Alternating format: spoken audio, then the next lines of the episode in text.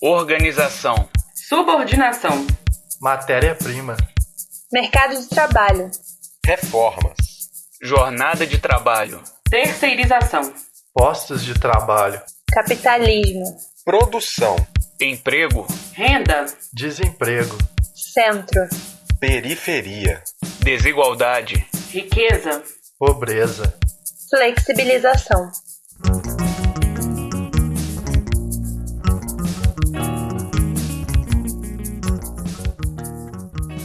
Olá pessoal, esse é o primeiro episódio do Toró Sociológico, nossa chuva polifônica de conhecimento.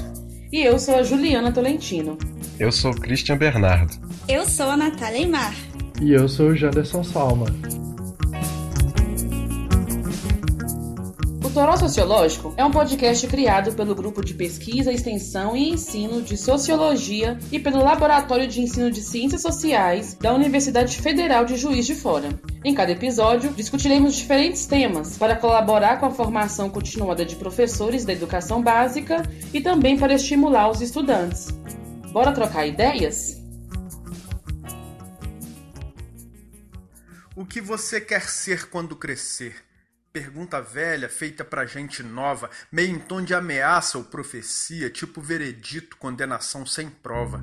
Faça o que te der prazer, aconselha a voz da experiência de quem já fez do coração as tripas, balança torta entre doar e doer, numa jornada às vezes dupla ou tripla, na saúde e na doença, na tristeza mais do que alegria. Primeiro a obrigação, depois a diversão. Minha avó sempre dizia Seria impossível juntar as duas rotas, deixar de nos moldar a partir de notas, viver daquilo que a gente gosta ou pelo menos conseguir viver para além do mero sobreviver? Tem que fazer por merecer, diz a hegemonia. Se tivesse opção, até me esforçaria. Tudo é mais complicado para quem não tem. Ainda tenho de ouvir sobre meritocracia. Me poupe. Eu poupo, mas preciso comprar alimento. Lamento não ter ido além. É a necessidade, então eu aguento. Amém. E se o que eu gosto não dá dinheiro e o que dá eu não quero? Mesmo assim eu me esforço, haja esmero, tipo para quem mora na Rua dos Bobos, número zero. Eu preciso primeiro saber ou preciso primeiro fazer? As contas olhando para mim, nenhum prazo pro desconto, todas vencendo e eu perdendo tintim por tintim. Manda real, fecha a porta e bate o ponto. Nesse primeiro episódio, nós vamos falar sobre trabalho. O que um estudante que está prestes a entrar para o mercado de trabalho, se é que ainda não entrou, precisa saber sobre esse tema? Como o conhecimento e a imaginação sociológica podem auxiliar na compreensão dos fatores que envolvem as relações de produção e de trabalho? Bem, para entender os fatores que vão influenciar nessas circunstâncias, a gente primeiro tem que olhar para as formas mais amplas de organização das sociedades, o que nós chamamos de estrutura, passando pelas formas de organização da produção em si e só depois perceber os impactos dessas formas nos indicadores de emprego, trabalho e renda, até chegar nas consequências desses fatores nas relações entre pessoas, grupos e classes sociais. Nós vamos fazer isso através de três etapas. Na primeira delas, vamos apresentar algumas características da divisão internacional do trabalho, explicar o que isso significa, qual é a posição que o Brasil ocupa nesse cenário e quais são as implicações dessa posição para a organização da produção e do trabalho aqui. Já no segundo bloco, nós vamos falar um pouco sobre o que é a reestruturação produtiva, qual que é a sua lógica e qual é a influência dessa mesma lógica nas configurações dos empregos, dos trabalhos e da renda. E por último, nós vamos apresentar alguns dados para ilustrar as transformações que já vêm ocorrendo no Brasil e no mundo e outras que ainda podem ocorrer nos ambientes de trabalho. Bora para essa chuva de conhecimento?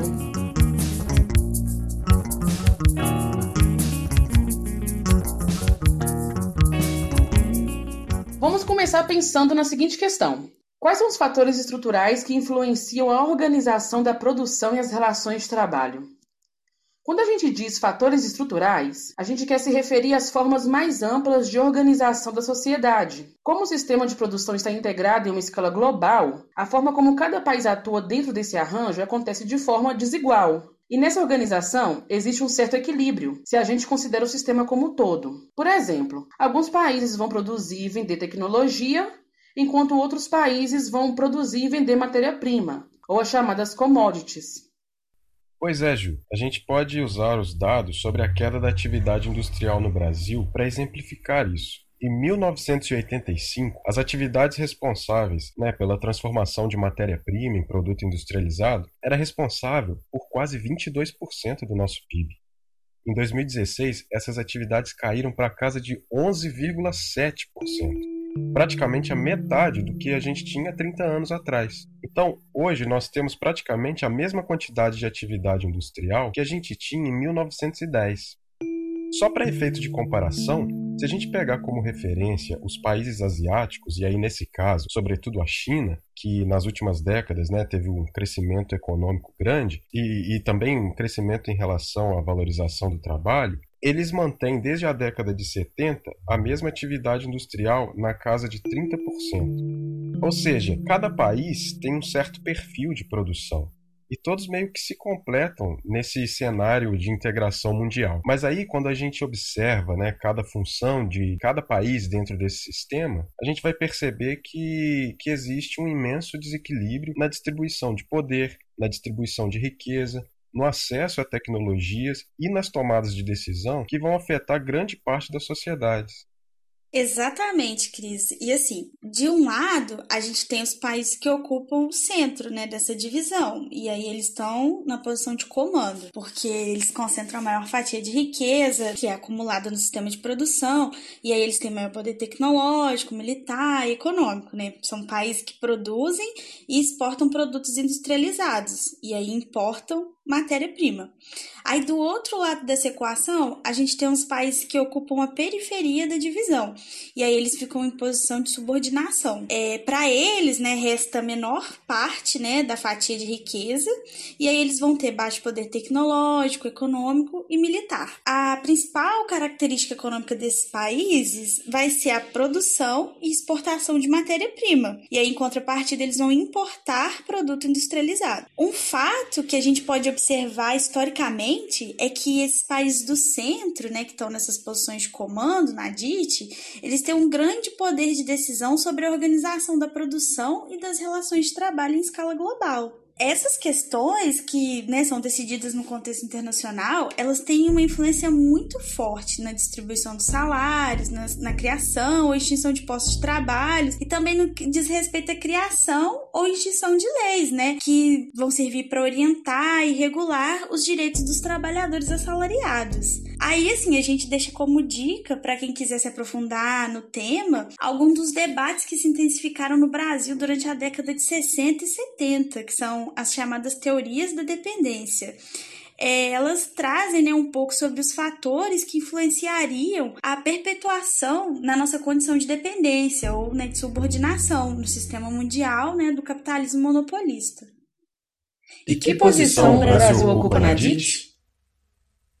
Então, o Brasil é considerado um país de periferia e a nossa posição na relação de poder da divisão do trabalho é de subordinação. Ou seja, a nossa produção está mais concentrada nos setores agrícolas e minerais e a gente só absorve uma pequena parcela disso no nosso país. O resto a gente exporta. E além disso, a gente tem baixa influência sobre as decisões mundiais, sobretudo na organização da produção e distribuição dos salários. E Janderson, como que isso ajuda a gente a entender um pouco sobre a organização de trabalho por aqui? Então, Juliana, significa que a grande maioria dos postos de trabalho disponíveis aqui são de setores primário e terciário, ou seja, são os trabalhos voltados para a extração de matéria-prima, produtos agrícolas, madeira, petróleo, minério, essas coisas. E para uma grande variedade de trabalhos relativos a comércio de mercadoria, de transporte, de imóveis, de serviços e etc.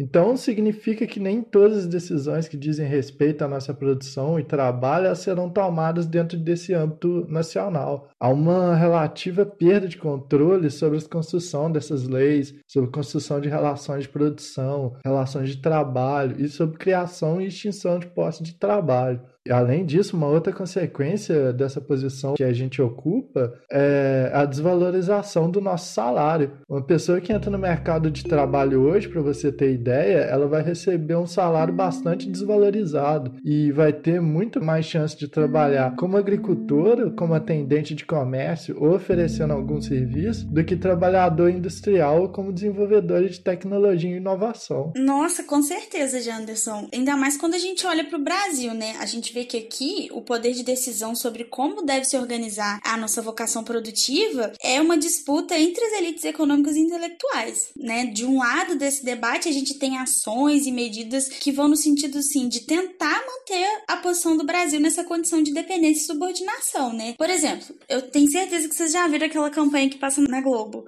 Agro, a indústria a riqueza do Brasil. Agro é tech, agro é pop. Pois é, ela é um exemplo do posicionamento das nossas elites agrárias nessa disputa. É uma publicidade que tem uma, uma intenção ali de criar um certo orgulho nacional, né? E uma ideia de que a fabricação de produtos agrícolas é super tecnológica e desenvolvida. Só que assim, essa campanha, na verdade, ela esconde o fato de que a gente consome essas tecnologias, mas não produz elas.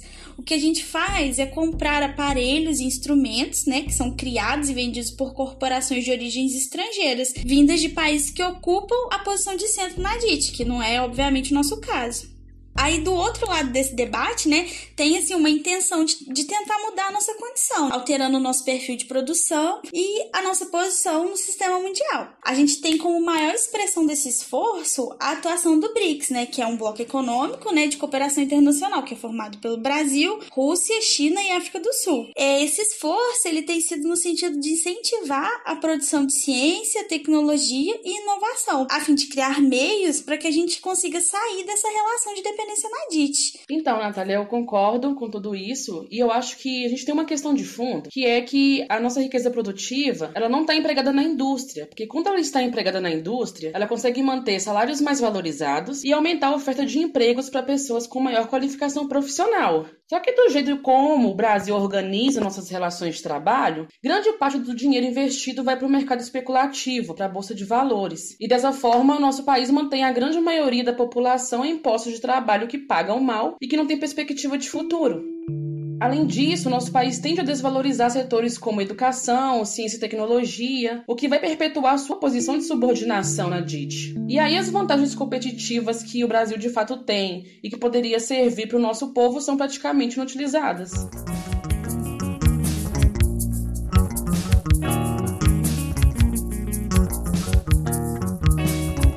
Pessoal, agora nós vamos falar um pouco sobre flexibilização de leis e o processo de terceirização do trabalho. Temas que com certeza vocês já escutaram falar aí nos noticiários e nos debates públicos. Mas existe uma lógica que está por trás desse tipo de organização, que chama reestruturação produtiva. E o que isso seria? Então, Ju, a reestruturação produtiva é uma forma de reorganizar a produção e o trabalho para resgatar as taxas de lucro do sistema capitalista. Taxas que, aliás, foram caindo ao longo dos anos 60 e 70. E as estratégias usadas nessa forma de reorganização utilizaram os benefícios de avanços tecnológicos e daí foram alterando a maneira de produzir e distribuir mercadorias e também de contratar e demitir funcionários. Então, pensando nesse sentido, se antes a lógica do sistema era meio que produzir mais mercadorias em menos tempo, a reestruturação produtiva passou a priorizar a otimização dos gastos e a produção de mercadorias a partir da demanda de consumo e com baixo estoque. Isso teve um efeito imediato para a organização do trabalho. Como? Houve uma redução do número de pessoas necessárias para tocar a produção e uma exigência para que os trabalhadores começassem a assumir funções que antes eram desempenhadas por uma quantidade muito maior de pessoas. E Cris, você vê outras consequências além dessa? Sim, e uma consequência muito grande da, da reestruturação produtiva é a terceirização. O que, que é isso? É quando uma empresa contrata por meio de outra os trabalhadores necessários para realizar determinadas atividades. Então, vamos pensar um exemplo. É, sei lá, pensa aí uma empresa que tem um sistema de armazenamento de dados digitalizados e aí ela deixa de contratar um vigia para proteger o espaço e passa a contratar uma outra empresa que terceiriza o serviço. Aí, nesse esquema, Para a empresa que contrata, o custo é muito mais barato do que a manutenção de uma pessoa só para realizar todo o trabalho. Já para a empresa contratada, isso representa a própria condição de existência dela. Já para o trabalhador, representa a desvalorização do seu salário e a precarização do trabalho e do vínculo empregatício que ele tinha antes do processo de terceirização. E, ô Cris, é, essa é uma realidade que está muito presente aqui no Brasil, porque tem um dado de 2014 que mostra que as atividades terceirizadas no Brasil equivalem a cerca de um quarto dos vínculos de trabalho formal. E assim, no geral, o trabalhador terceirizado trabalha mais e ganha menos do que os trabalhadores que não são terceirizados, né? Já que naquele ano, cerca de 86% dos trabalhadores que são terceirizados tinham jornadas de trabalho acima de 40 horas semanais. E aí, quando isso era entre os trabalhadores não terceirizados, né, esse índice caía para 62%. Outra questão que vale a pena ressaltar é sobre os salários, né? É, quando se trata de trabalhadores terceirizados, esses salários eles eram em média 24% menores do que os de trabalhadores que não eram terceirizados. Outra questão que assim é bem delicada também é a questão de segurança, né, desses trabalhadores, porque os afastamentos por acidente de trabalho são maiores, né, e as condições de segurança são piores nas atividades terceirizadas. Entre 2005 e 2013, por exemplo, 80% dos empregados mortos em trabalho, né, em acidente de trabalho, eles eram de empresas terceirizadas. E olha só, Natália, existe uma racionalidade que orienta esse princípio da reestruturação produtiva. Essa racionalidade é o que nos interessa nesse momento, porque é ela que vai orientar essas maneiras de ser e agir nas relações de trabalho e de produção. E assim, para explicar a racionalidade da reestruturação produtiva, a gente precisa partir de dois pontos: objetivos manifestos e objetivos ocultos. Tá, mas o que é isso? Os objetivos manifestos da reestruturação produtiva são a adaptação do processo de avanço técnico-científico e a reorganização de toda a produção dentro do padrão mais adequado a esse novo patamar de avanço. Para os trabalhadores, apresenta-se o discurso de qualificação, de capacidade flexível de trabalho, de habilidade para assumir funções diversas, é, competência multifuncional e multitarefas e essas outras coisas. E aquilo que não está manifesto, ou seja, aquilo que está oculto, nessa lógica de reestruturação produtiva, é a necessidade de recuperação dos patamares de lucro. E para uma relação econômica entre países, o processo de terceirização também mudou um pouco a configuração da divisão internacional do trabalho.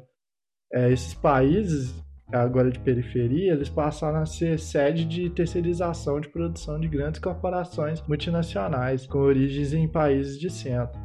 Então, assim, é, essa produção industrial dos países de periferia passou a ficar dependente demais e atende prioritariamente a esses interesses desses grandes grupos internacionais. Nossa, Jantos, eu tô lembrando aqui, tem uma empresa que exemplifica perfeitamente isso que é a Foxconn. Não sei se vocês já ouviram falar.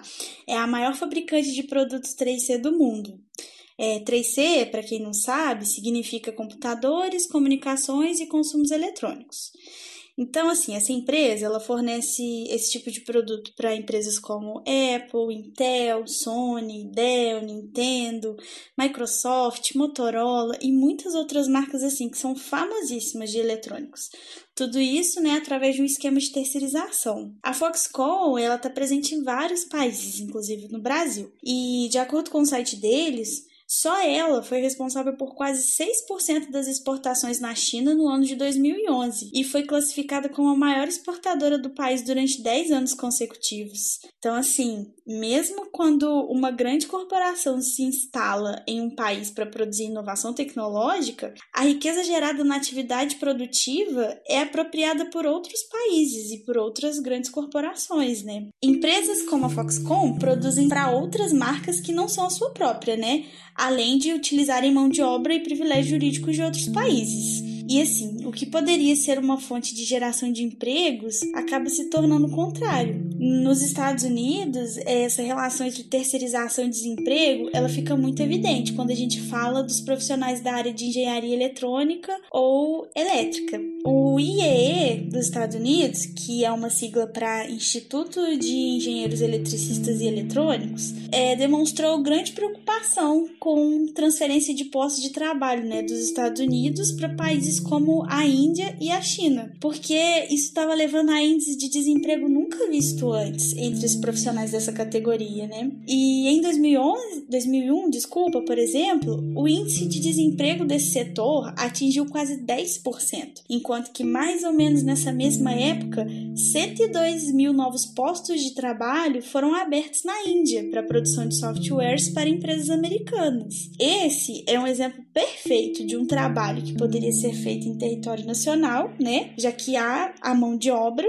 mas que é feito fora do país de forma terceirizada para diminuir os custos, né? Na Índia, China e no leste europeu é onde estão o maior número de empresas, né, que são contratadas de forma terceirizadas por essas corporações que têm a sede administrativa nos Estados Unidos. E assim, a terceirização desses trabalhos, ela acaba implicando em grandes incentivos fiscais, né? E uma oferta de mão de obra que é altamente qualificada, só que extremamente barata.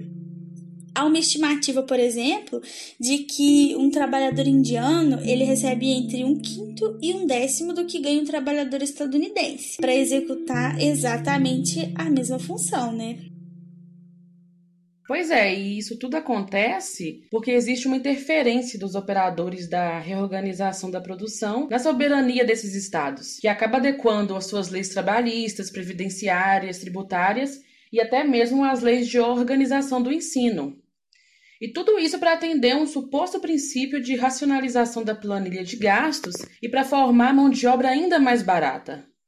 E este que é o braço político da reestruturação da produção, e é através dele que acontece essa lógica da flexibilização, né? E aí, dessa forma, os contratos de trabalho são feitos a partir de padrões diferenciados, que pode ser total, parcial ou até mesmo temporário. E tanto a definição das condições de contratação quanto a remuneração fica sob o controle dos patrões. E aí isso vai causar efeitos muito complicados para as relações de trabalho, porque ao mesmo tempo que vai gerar uma racionalização e economia para os empregadores, gera também segurança e instabilidade para os empregados. E aí no Brasil, essas questões vão ser exemplificadas a partir de várias reformas que já estão acontecendo aqui no nosso país, além de outras que ainda podem acontecer.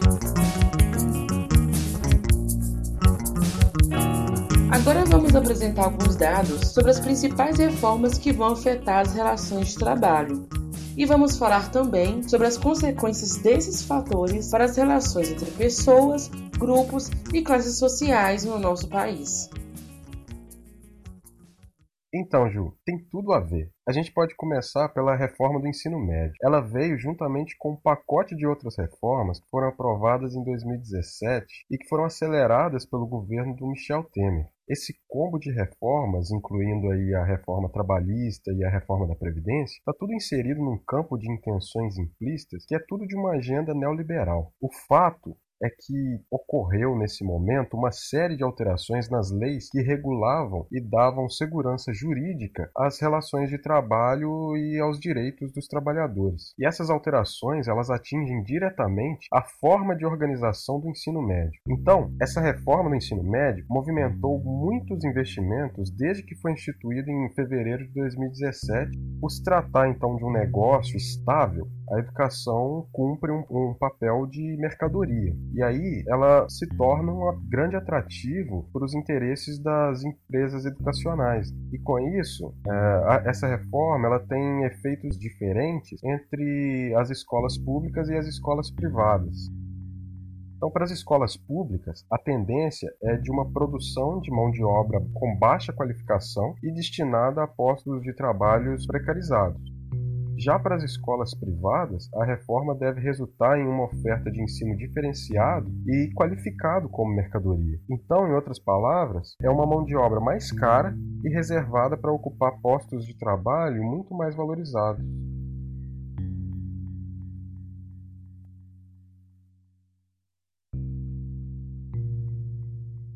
E assim, né, Christian, o que eles estão pretendendo com a reforma do ensino médio é uma reelaboração do currículo, né? passam a ser obrigatórias somente as disciplinas de língua portuguesa, matemática inglês, né? E todo o restante dos conteúdos escolares ficam restritos aos chamados itinerários formativos, onde serão estudadas as disciplinas linguagem, matemática, ciências da natureza, ciências humanas e sociais e a formação técnica e profissional. O que se prevê a partir desse contexto é que, além da limitação radical dos conteúdos, aconteça também a impossibilidade da oferta de todos os itinerários formativos para as escolas da rede pública. É, a reforma ainda prevê a implementação do ensino à distância, que pode mudar de acordo com a realidade da escola, mas assim, que se divide em até 20% no ensino médio diurno, 30% no ensino médio noturno e 80% na educação de jovens e adultos é assim, é um cenário que indica um grande risco de aumento da desigualdade educacional, já que a gente sabe, né, que as escolas privadas que atraem a atenção dos investidores poderão ofertar todos os itinerários formativos, mediante né, o pagamento diferenciado por parte das famílias.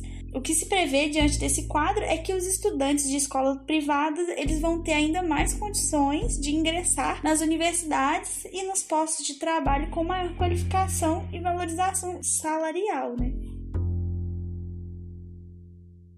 Pois é, Nath, a gente vê que a reforma do ensino médio é vendida nas mídias como uma liberdade de escolha para os jovens estudantes, mas o que ela traz mesmo são fortes traços de preparação para uma reserva de mão de obra que atende aos interesses da reorganização das relações de trabalho, como a gente vem discutindo até aqui, né?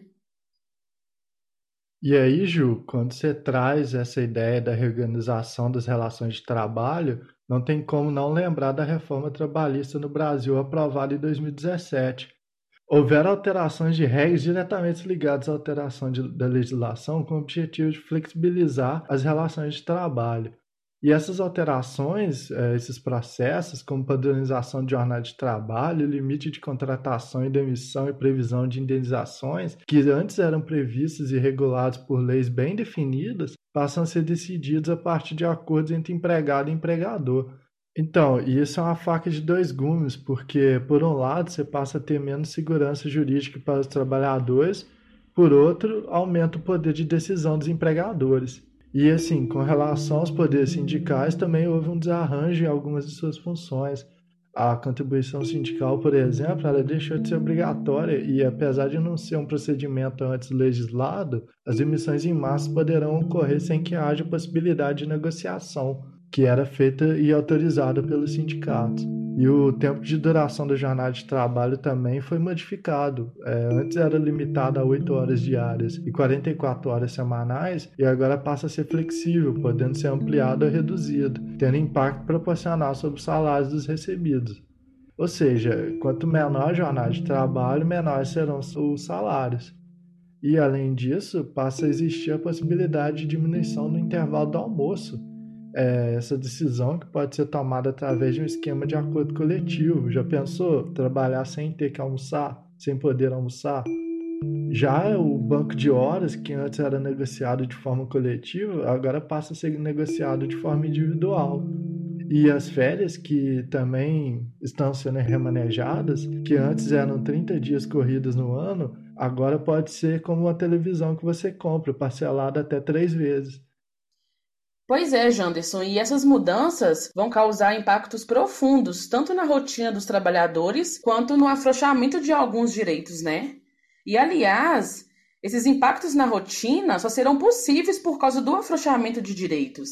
E em grande parte, essa reforma toda trata a força de trabalho como somente mercadoria, desconsiderando completamente a pessoa do trabalhador. E se por um lado essa reforma visa um aumento do lucro das empresas através da manipulação da produtividade, por outro, ela anula esses espaços de representação coletiva dos trabalhadores, igual você falou a questão dos sindicatos. E além disso ainda, essa reforma trabalhista, segundo o advogado Hugo Melo Filho, vai criar uma espécie de empresa sem empregados. Qual é o sentido dessa ideia, né? São empresas que contratariam somente terceirizados, o que vai causar um impacto numa outra reforma produzida nesses últimos anos, que é a reforma da Previdência.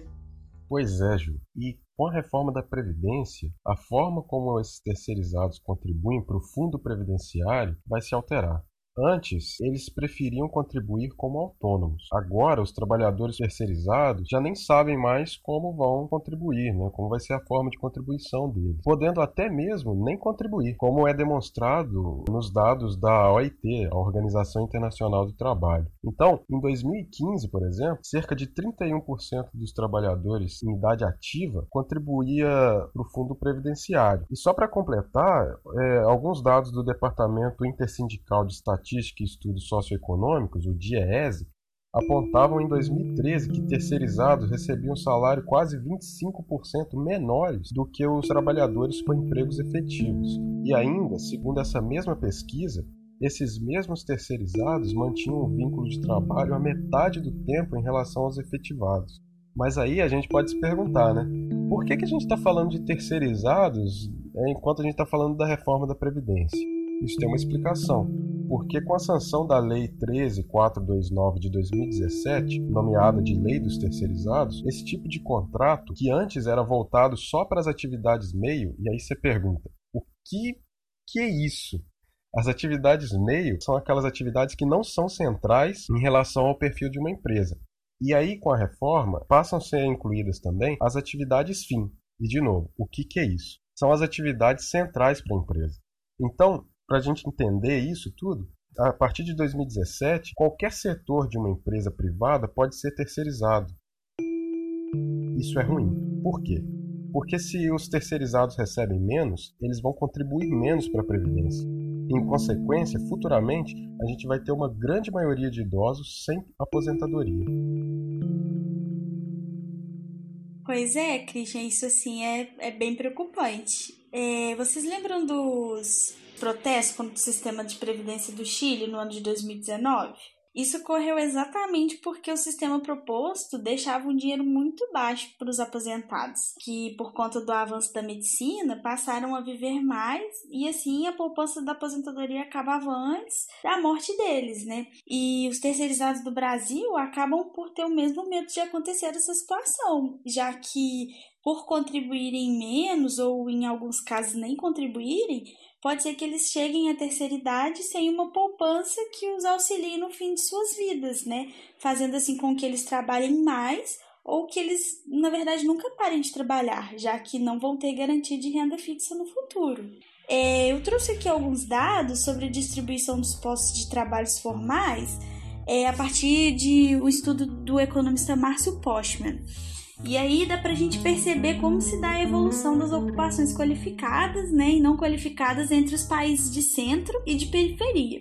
É, em 1997, quase 72% do total dos postos de trabalhos qualificados estavam concentrados nos países do centro, enquanto que quase 86% de empregos menos qualificados pertenciam aos países periféricos. Na primeira década dos anos 2000, segundo o IBGE, a maior parte da população brasileira ocupada se encontrava no setor de serviços, seguida do setor industrial e, por fim, no setor agrícola. Pois é, Nath. Nos últimos 20 anos, a participação de trabalhadores no total da população economicamente ativa do setor terciário, ela aumentou, enquanto do setor primário caiu assim fortemente. O setor secundário também teve uma queda, só que foi um pouco menor. E nesse mesmo período, a taxa de desemprego nacional e precarização do trabalho elevou, então cresceu muito. Hoje a gente tem mais pessoas trabalhando no comércio e no oferecimento de serviços, e aqui inclui trabalhadores autônomos e pequenos empreendedores, do que na indústria e na agricultura é gente que está ficando desempregada e está migrando para a informalidade ou para o trabalho autônomo. E essa é uma realidade que pode ser vista como fruto de um processo mais amplo que a gente já falou aqui, a desindustrialização precoce, é, juntamente com a, essa transição antecipada para uma sociedade de serviço, num país que em grande parte da população é excluída do acesso ao conhecimento e aos bens industriais. E Janderson, uma forma da gente entender como o trabalho no Brasil é valorizado, ou melhor dizendo, né, desvalorizado, é a comparação entre o salário médio das indústrias do mundo expressos em dólar. E aí tem uma pesquisa de um jornal inglês chamado Financial Times, que publicou em 2017 uma matéria que aponta a diferença do salário pago em 2005 e 2016. Isso em alguns países do mundo. E aí a China aparece como destaque, porque, como a gente até já falou aqui, a China teve um crescimento econômico e triplicou o valor do salário hora de 1,2 a 3,6 dólares. Para a gente dar outros exemplos, Portugal desceu de 6,3 para 4,5 dólares. Aqui na América Latina, a Argentina subiu de 2,1 para 2,5. Já o Brasil caiu de 2,9 para 2,7 dólares por hora. Então, para a gente também pensar um outro exemplo, a gente pode pegar a questão do salário mínimo. Tem uma pesquisa do Instituto de Economia e Ciências Sociais da Alemanha, que publicou em 2018 uma comparação entre 37 países e os resultados não favorecem em nada os trabalhadores brasileiros. Para se ter uma noção, os três maiores salários mínimos do mundo são da Austrália, Luxemburgo e França, e todos eles são superiores a 9 euros por hora. A Argentina, por exemplo, tem 4,16 euros por hora de trabalho e o Brasil aparece em uma das últimas colocações, tendo um salário mínimo de 1,67 euros por hora de trabalho. Através desse estudo, a gente percebe que o trabalhador argentino ele recebe duas vezes e meia o que recebe o trabalhador brasileiro, e o trabalhador francês recebe cinco vezes e meia o que recebe o trabalhador brasileiro. Outro ponto importante para nossa conversa, Christian, é pensar como que as questões de raça e gênero vão influenciar nas relações de trabalho em nosso país. Segundo o IBGE, no ano de 2018, quase 56% da população brasileira se autodeclarou negra, que é a soma de pretos e pardos. Agora vamos pensar. Quantas pessoas negras você conhece em posições de prestígio? Nesse mesmo ano, entre os cargos de gerência, menos de 30% foram ocupadas por elas. É um número bem baixo, né? Agora, já nas taxas de desemprego e na ocupação de postos de trabalho informais, esse número foi bem maior. E a mulher negra vai ocupar a última camada da pirâmide social brasileira. E esse dado de uma pesquisa da ONU Mulheres vai mostrar isso. 82% do total de empregos informais criados entre 2014 e 2017 foram ocupados por elas.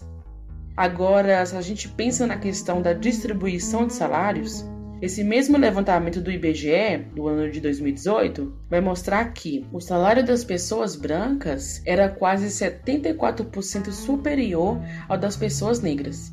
E a divisão que a gente percebe é a seguinte: em primeiro lugar, os homens brancos, em segundo lugar, as mulheres brancas, em terceiro, os homens negros e, por último, as mulheres negras, que receberam menos da metade do salário médio de homens brancos. Essa configuração é histórica no nosso país e ela pode acontecer tanto nas ocupações formais quanto nas informais. Ela é fruto de discriminações que afetam economicamente a vida das pessoas, até quando elas possuem o mesmo nível educacional. E mesmo ganhando menos, quase metade dos lares brasileiros são chefiados por mulheres, sendo a maioria delas negras. E é importante a gente pensar também que mulheres vão possuir jornadas duplas ou até triplas por trabalharem dentro e fora dos lares, e ainda assim têm a sua mão de obra desvalorizada. Além disso, mulheres ocupam postos de trabalho que são quase que totalmente exclusivos, como as atividades domésticas ou então aquelas relacionadas a cuidados, como babá, cuidadora de idosos, tarefas que são consideradas sem prestígio social.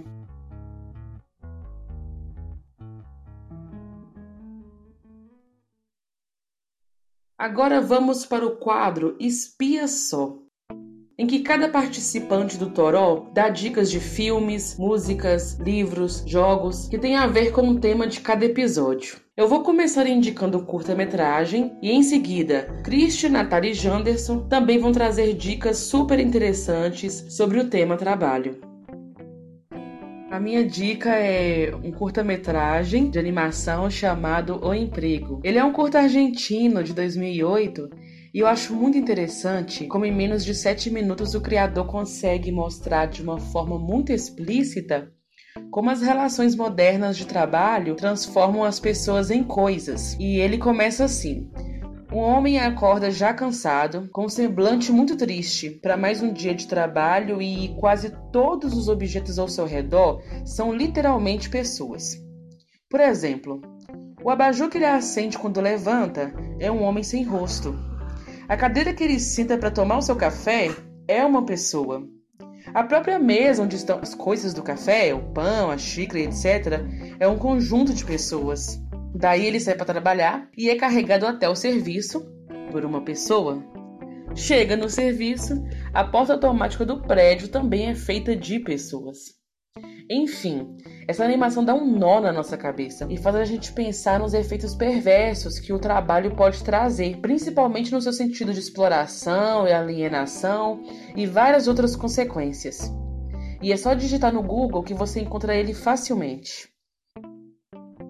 A minha dica é um filme espanhol de 2002 chamado Segunda-feira ao Sol, que conta com a direção de Fernando León de Aranoa e uma grande atuação de Javier Bardem no papel principal. Bom, esse filme trata essencialmente da questão da mundialização do capital e o consequente desemprego devido à retirada da produção de grandes empresas para países de terceiro mundo, países com cargas tributárias e mão de obras mais baratas. E tudo isso passa pela perspectiva dos trabalhadores trabalhadores em um país central na DIT. Daí o filme foca nas consequências do desemprego na vida de um grupo de amigos que, entre tentativas de entrevista de emprego e frustrações, se encontram cotidianamente em um bar que um deles comanda. E aí o filme é interessante por mostrar como que esse tipo de desemprego em massa provoca consequências marcantes nas relações sociais, econômicas e psicológicas desse grupo de amigos.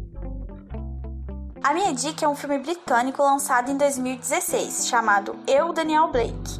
Ele conta a história de um senhor que tem um ataque cardíaco e aí por isso ele não pode mais trabalhar. Ele então vai atrás da aposentadoria dele, só que isso se torna um processo extremamente burocrático e desumano.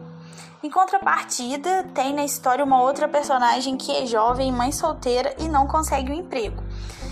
Nos dois casos, é, tanto ele atrás da aposentadoria como ela atrás do emprego, há diversas dificuldades e o total desamparo do Estado, ainda que na lei ambos deveriam estar assegurados. Esse filme acaba sendo um triste retrato da realidade de muitas pessoas, né, diante desse cenário que a gente tem vivido, desse processo de perda ou negligência dos nossos direitos. O filme é dirigido pelo Ken Loach e está disponível no Netflix para quem tiver interesse. Então, a minha dica, eu vou para o lado dos jogos. Eu gosto muito de jogo de simulação e um que é bem legal de jogar e tem várias versões é o Football Manager. Isso é um jogo de uma franquia da SEGA, a mesma que criou o Sonic e o antigo videogame do Master System. E o que, que é esse jogo? Nele a gente vira um técnico de futebol precisa treinar o time, ganhar campeonato e essas coisas todas. E você consegue virar até técnico da seleção do seu país que você colocar na hora que você entrar no jogo. Eu acho que é um jogo que mostra bem como é viver no mundo do trabalho do futebol, porque você precisa ir aos treinos, ganhar os jogos, pode ser demitido, você pode aposentar como famoso ou não. Enfim, é um bom jogo e que tem versões gratuitas na Google Play e na Apple Stores. E além de achar também o Brasfoot, que é uma versão desse simulador que é gratuita e é só com times do futebol brasileiro, que também é muito legal. Eu aconselho.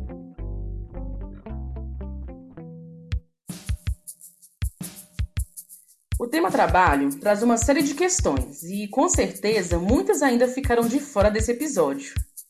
Procuramos apresentar uma visão mais geral, mostrando as razões que estão por trás de um verdadeiro desmonte das leis que organizam o trabalho, a previdência e a educação no Brasil. Conhecendo esse cenário, fica mais fácil da gente se articular para defender e ampliar nossos direitos, certo?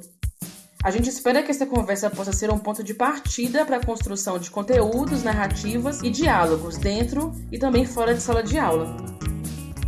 A pesquisa e o roteiro do Toró Sociológico são feitos pelo Cristian Bernardo, Benjamin Júnior, Janderson Salma, Júlio César Silva, Maria Loureiro, Natália Imar e por mim, Juliana Tolentino. A edição fica por conta do Júlio César Silva e da Maria Loureiro. Já a nossa trilha sonora é uma produção de Benjamin Júnior e Júlio Sátiro. Entre em contato com a gente e bora trocar ideias! O nosso e-mail é torossociológico.gmail.com Também estamos no Twitter, é só procurar arroba T-Sociológico. E se vocês gostaram do nosso conteúdo, não esqueçam de compartilhar com as amizades. Até o próximo episódio!